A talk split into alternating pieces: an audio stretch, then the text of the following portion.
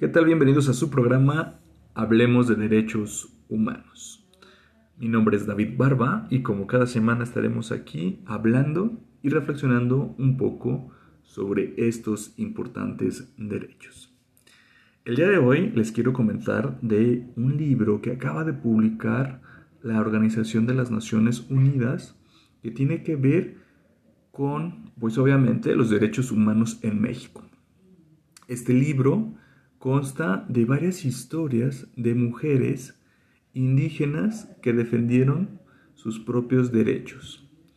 Y bueno, vamos a hablar de este libro y pues la noción o el por qué se lleva este libro o se realiza es porque estamos en las vísperas del Día Internacional de los Pueblos Indígenas. Entonces, pues bueno, vamos a comentar lo que contiene este libro y pues lo importante que es pues rescatar estas historias en las que se visibiliza a pues estas comunidades, a estas este, pues situaciones eh, importantes que tenemos que estar tomando en cuenta de los derechos pues de algunas minorías, en este caso de los indígenas en México y pues sobre todo en cuestiones de equidad de género. Y les voy a comentar que una de las historias es de Miriam Pascual Jiménez y ella es una mujer zapoteca. Obviamente es originaria de la Sierra Norte de Oaxaca, de la comunidad de Guelatao. Ella, pues bueno, es antropóloga social y abogada. Y ha dedicado estos últimos años a trabajar por la defensa de mujeres y niñas en temas relacionados con la defensa del territorio así como el combate de trata de personas y la defensa de los derechos de la mujer en Guelatao. Ella es una mujer muy alegre, solidaria y decidida que ha dedicado una gran parte de su vida a la defensa de los derechos humanos en relación pues a su cultura, la tierra y la lengua. Su historia ha sido documentada recientemente en el libro Las valientes aventuras de mujeres defensoras. Relatos para niños y niñas de todas las edades. Entonces, bueno, si quieren saber más de este libro, este, está muy interesante. En la nota pues viene aquí el, el link para que ustedes puedan conocer un poco más. Y tiene pues esta característica, ¿no? De conocer realidades que están pasando en nuestro país y que pues bueno, de alguna manera nos pueden ayudar a entender mejor de cómo podemos seguir protegiendo los derechos humanos. Continuando con este relato de Miriam, ella creció y vivió con su familia pues en esta comunidad que ya les comenté de Gelatao y que pues por motivos de trabajo o de estudio este pues salía y regresaba siempre a su comunidad. En palabras de ella misma nos dice que ella fue afortunada ya que tuvo la oportunidad de estudiar dos licenciaturas. Prácticamente un privilegio dentro de la región y dice ella que son muy pocas las personas las que alcanzan una educación universitaria. Es un tema complicado porque la discriminación en el sistema educativo hacia los pueblos originarios es gigantesca. Entonces, en la realidad ya logró estudiar porque mi abuela pues rompió también con la tradición del matrimonio forzado hacia ella.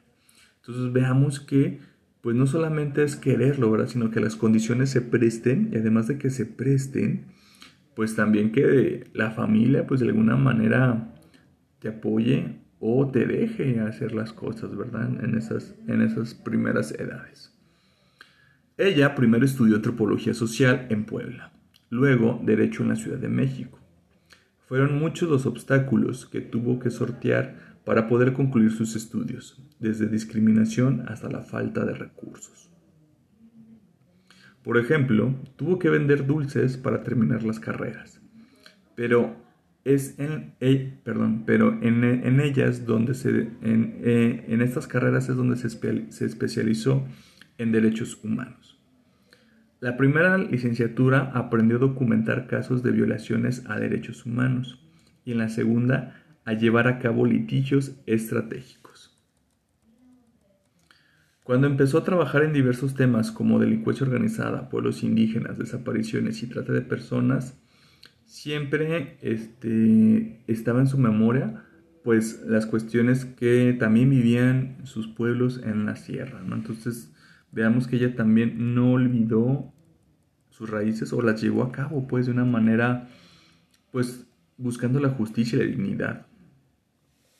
Nos comenta que Gelatao es una comunidad que se rige por el sistema de usos y costumbres. Cuando ella volvió hace algunos años, este, pues ya volvió con otra mentalidad. Eh, efectivamente, pues ya tenía eh, esta pues, visión de defensora de derechos humanos. El servicio que ella brinda es no solamente a la comunidad, sino a toda la región. Y pues sobre todo está muy enfocado en la promoción y difusión, así como la resignificación de todos los derechos humanos. Ella nos comenta que es necesario que el discurso de los derechos humanos sea apropiado y nos lo apropiemos para cada pues, situación o región y que podamos interactuar con ellos o entre ellos. Pero más que interactuar en el contexto mundial, este, por la calidad pues, de que los derechos humanos son universales, definitivamente tiene que haber un parámetro de igualdad para las relaciones entre pues, los pueblos originarios y, digamos así, el resto de, las, de la comunidad. Para ella, el gran reto en la región es quitar el estigma sobre los derechos humanos porque pues no se ven en la vida cotidiana y que se piensa o la gente piensa de la comunidad que eso no es para ellos. Y pues bueno, mientras no se asuma en este contexto jurídico internacional, se van a seguir viendo estos derechos como este, algo ajeno a, ellos, que no es como un sujeto, sino como un patrimonio y no como, no como personas en sí.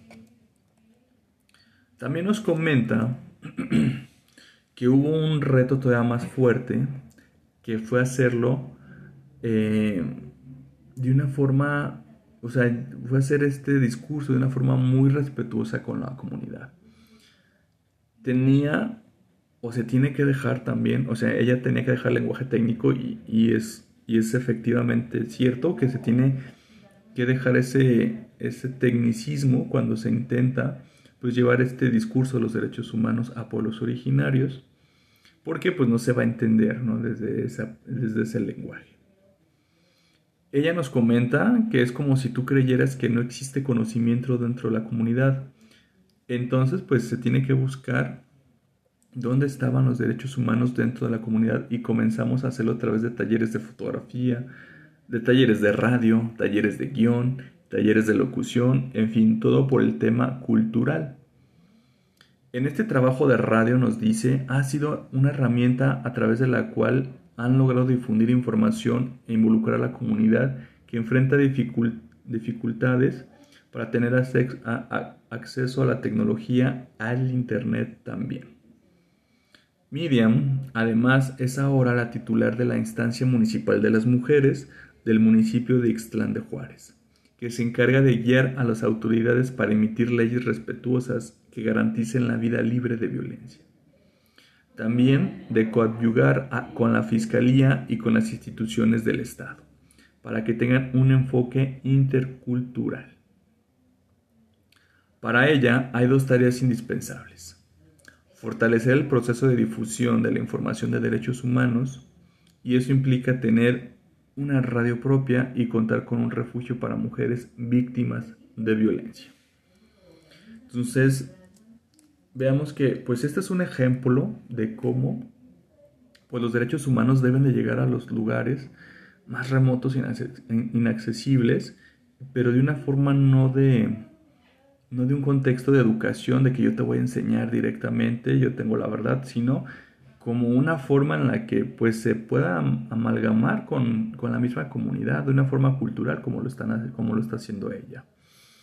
Y pues bueno, además de estas cuestiones de difusión, pues también implementando acciones en las que, pues bueno, no solamente sea cuestión cultural, sino también en las leyes, y también pues ya en acciones este, pues que sí se traduzcan en estas situaciones de disminución de violencia hacia las mujeres. Y aquí lo importante pues es la clave de trabajar con los jóvenes, ya que pues los involucra en, en grabar cápsulas de radio, difundir información sobre derechos humanos y también rescatan el conocimiento tradicional de las personas zapotecas de la región.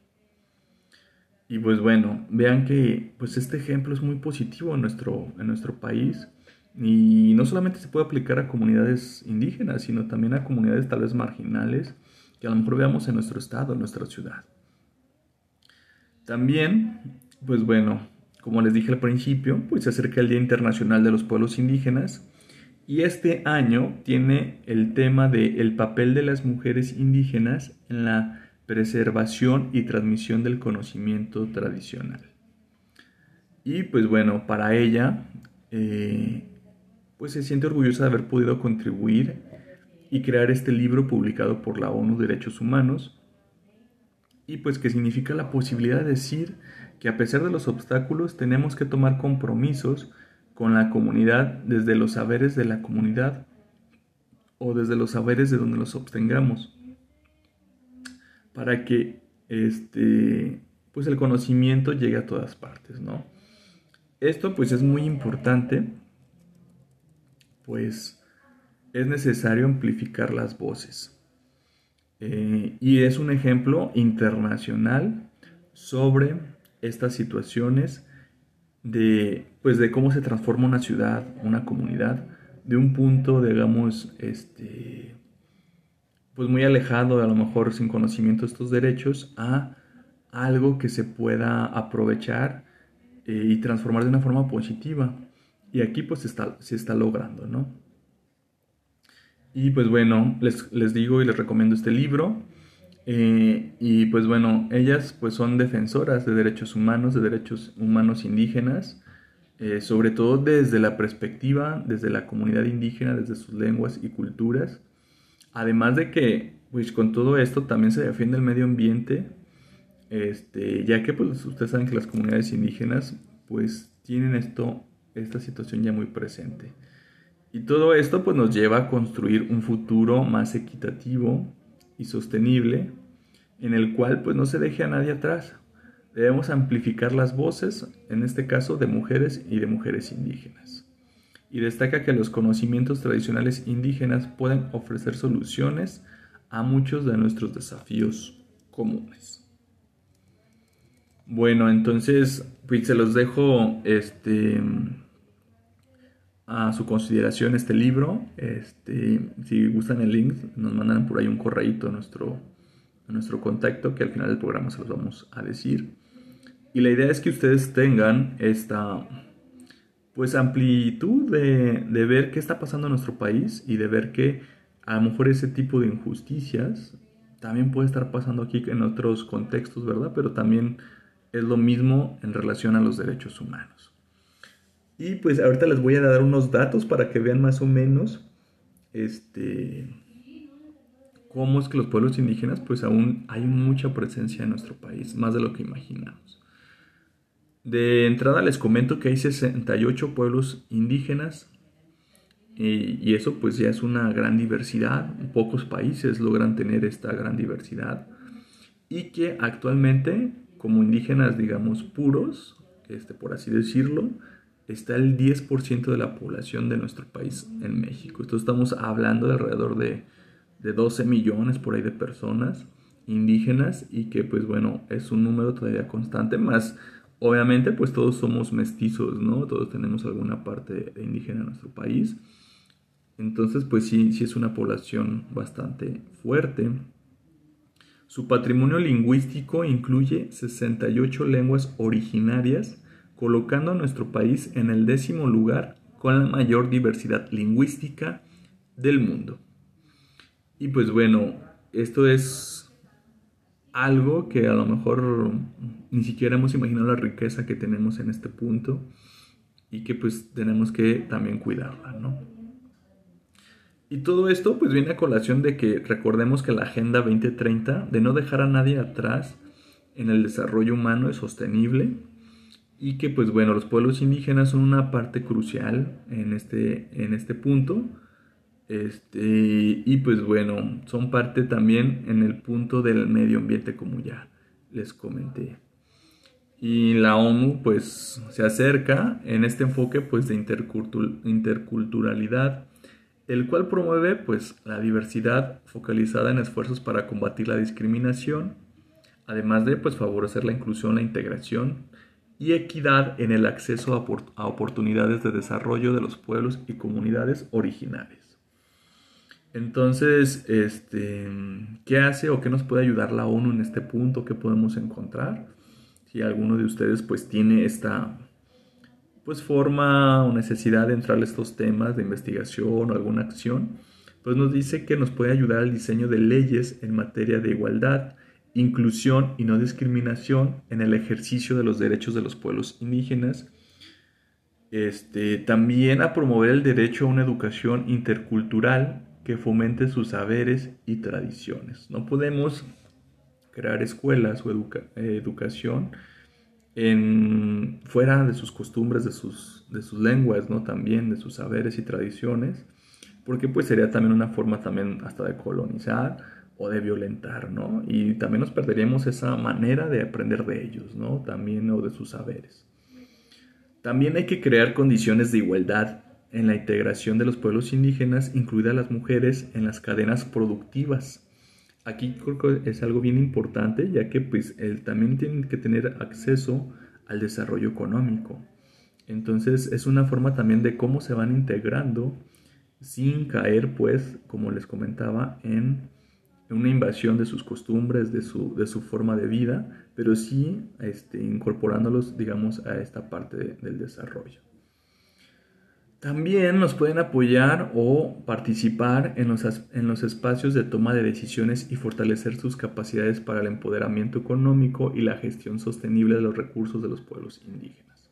Vean que pues todo se va como hilando y cómo se va haciendo necesario pues que desde un punto este, del problema, veamos cómo se va solucionando integralmente, ¿no? Este, también a gestionar un conocimiento que garantice la libertad de expresión y el desarrollo de los medios de comunicación y del patrimonio lingüístico. Este, esto también yo creo que es relativamente lo más importante, digo todo es importante, pero esto es súper importante de cómo ellos acceden a los medios de comunicación, ya que ahí pues es la clave de que su, lengua, sus costumbres, este, se mantengan y persistan, ¿no? Y no se vayan perdiendo durante el tiempo. Y también, y lo más importante, digamos, en esta conclusión, es combatir los distintos tipos de violencia, incluyendo contra las mujeres y los defensores de derechos humanos de los pueblos indígenas.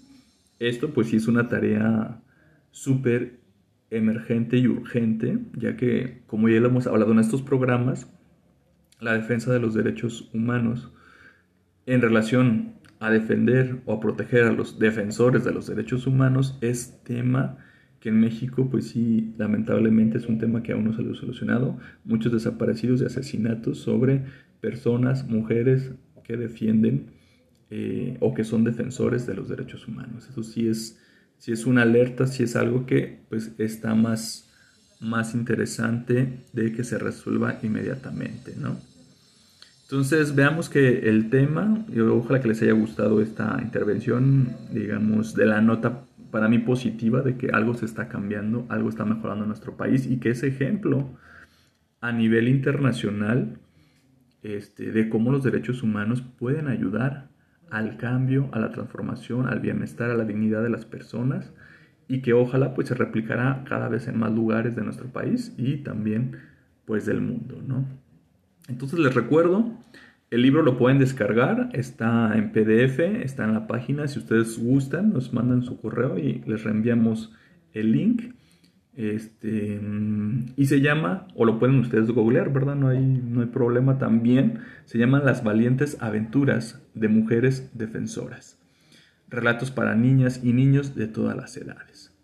Entonces, pues bueno, se los dejo de tarea, se los dejo como una literatura que a lo mejor les puede ayudar a ustedes mismos, a entender otras realidades, a entender su realidad también de los derechos humanos, a entender que, que, en México también están pasando cosas positivas, que hay gente que sí se está logrando pues mejorar condiciones de vida de su comunidad y que pues ojalá nos pueda inspirar a que también nosotros nos, nos pongamos digamos en acción y veamos qué podemos transformar en nuestra comunidad, en nuestra colonia, en nuestra casa, en nuestra escuela, en, nuestro, nuestra aula, ¿no? Eh, y créanme que si todos empezamos a hacer algo por el estilo, a hacer alguna acción, algún proyectito, créanme que pues esto cada vez va a mejorar en beneficio de todos. Y pues bueno, mm, con esto pues cerramos el programa y con esto también nosotros pues queremos mandar este mensaje y que estén atentos a este día de los pueblos indígenas y que pues hagamos conciencia de que esto pues también nos puede interesar para mejorar todos como sociedad este, más justa, equitativa y que el beneficio pues sería para todos. Y como siempre pues agradecemos la producción de Radio Universidad, el espacio a la Defensoría de los Derechos Universitarios, también este, a ustedes que nos escuchan como cada semana, ya saben que nuestro correo es defensoría.edu.a.mx. Está también nuestro Facebook, Defensoría de los Derechos Universitarios UAA. Y pues bueno, nos seguimos escuchando aquí en su programa. Hablemos de derechos humanos. Hasta luego.